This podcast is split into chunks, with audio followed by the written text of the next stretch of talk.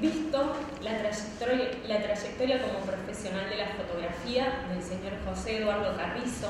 quien se ha desempeñado ininterrumpidamente durante más de 60 años como registrador de memoria visual de nuestra ciudad y considerando que el 21 de septiembre se celebra el Día del Fotógrafo en Argentina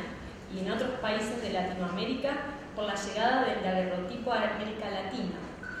que en nuestra ciudad hablar de fotografía es hablar de Titi José Carrizo, que dicho fotógrafo nació en Villa Cañas el 7 de febrero de 1947 y que ha cursado sus estudios primarios en la escuela número 178 Juan Cañas, desarrollando sus primeros años eh, una estrecha relación con la fotografía y el cine, que desde muy temprana edad eh, entra en contacto con las artes de la imagen, trabajando junto al señor Acerbo en el cine Dante, que su relación con la fotografía se remonta a 1961 con su trabajo junto a otro gran referente solar como fue el señor Valente,